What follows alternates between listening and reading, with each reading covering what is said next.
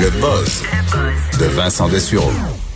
Oui, vous pouvez l'écouter tous les jours à 13h. Euh, notre Vincent Dessureau national. Bonjour, Vincent. Allô? Vous m'avez donné faim, là. Je me suis rendu compte que Ben, j'avais pas dîné encore.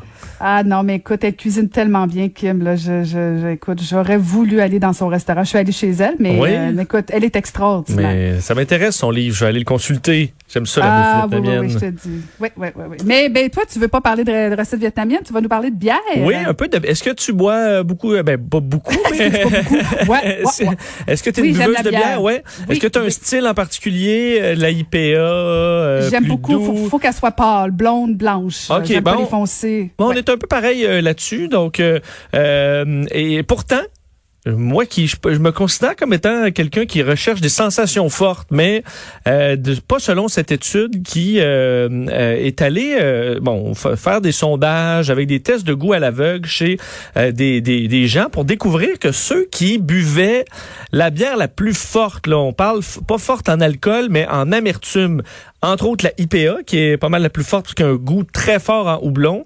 Et sinon, la Pale Ale, euh, vraiment bière brune, euh, très malte, euh, brûlée. Là. Euh, ben c'est ceux qui boivent ce type de bière-là, vous êtes ceux qui recherchent soit la prise de risque ou euh, les sensations fortes, là, ou les deux.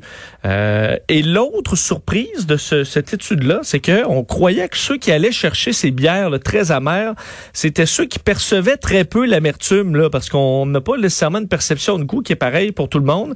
Euh, alors on se disait, ben, ceux qui boivent tout simplement de la bière amère, c'est ceux qui goûtent presque pas de la mer. Eh bien, c'est le contraire. Ceux qui ont vraiment un goût développé de la mer et prennent en quelque sorte goût et vont aller chercher ce goût-là euh, de plus en plus fort, un peu comme des gens dans l'épicé vont tomber dans les, euh, les plats épicés. D'ailleurs, on associait déjà euh, la nourriture très épicée avec ceux qui veulent prendre des risques euh, et euh, les casse-coups. là. Donc, ça va un peu avec des traits de personnalité euh, particuliers.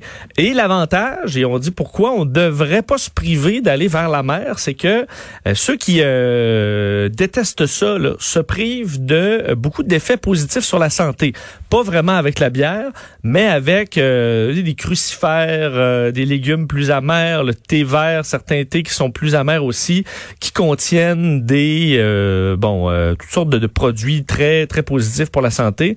Alors on devrait oser la mer hein, et s'habituer si vous êtes capable et vous êtes probablement plus casse-cou que vous le pensez si vous êtes des buveurs de IPA qui est vraiment vraiment très populaire ces temps-ci. Alors sachez-le puis euh, bouclez votre ceinture. Fait que je comprends que toi et moi, on est plates, Vincent. Ben c'est ça que je comprends pas. euh, mais je me dis peut-être la prise de risque. Il y a une différence entre aller chercher l'aventure et la prise de risque. C'est que tu peux aller en moto marine, mais tu peux te mettre une ceinture de sauvetage aussi. Ah, là. Peut-être ok. que c'est ça la, que je vois peut-être. L'étude le dit pas. L'étude le dit pas. Voilà.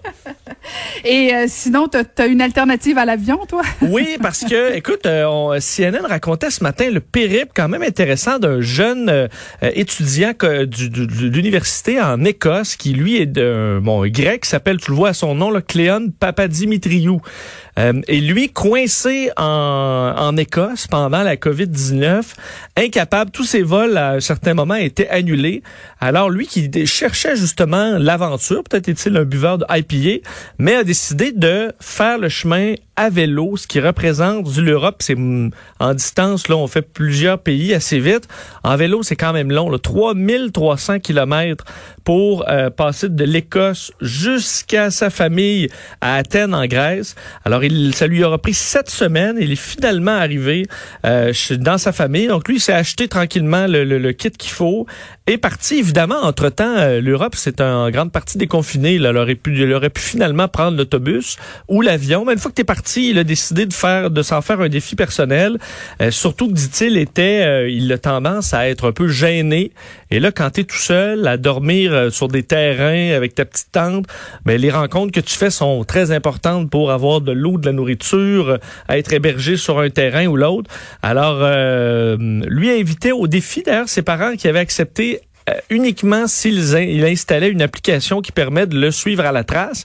Alors pour savoir il était où évidemment au fil de son périple et euh, ben, l'ont vu arriver dans les euh, dans les derniers jours et il rappelait que vous donnez un défi ambitieux que vous réussissiez ou pas, vous allez en apprendre sur vous-même et vous allez peut-être vous surprendre. Alors une belle leçon de vie de ce, cet étudiant grec qui est maintenant à la maison, mais là, c'est parce que la, nouvelle session va recommencer dans un mois, là. Donc, il va mm. falloir qu'il s'en retourne quand même assez vite.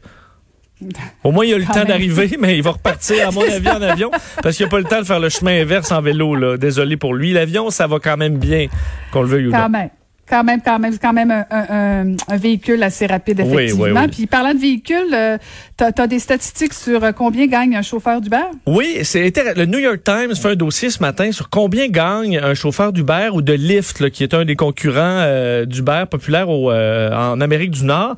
Et on a un gros problème, c'est que les études ne s'entendent pas sur combien gagne un chauffeur d'Uber. En fait, c'est presque impossible de le savoir clairement pour plein de raisons. ça donne un gros point d'interrogation qui fait que les gens, quand ils embarquent là-dedans, savent pas trop combien ils vont gagner. La nouvelle étude de l'Université Cornell disait qu'on pouvait qu'on gagnait en moyenne 23 dollars de l'heure. Aux États-Unis, euh, c'est beaucoup. Alors, ça montrait, OK, ben finalement, les chauffeurs d'Uber, ils font beaucoup d'argent. Mais d'autres études disaient que c'était euh, beaucoup moins que ça, des fois même beaucoup moins que 10 dollars. Pourquoi ça varie tant que ça? C'est que ça dépend de la... Même si les études sont bien faites, ça dépend de ce que tu choisis. Est-ce que tu calcules le temps d'attente avant un appel? Parce que certaines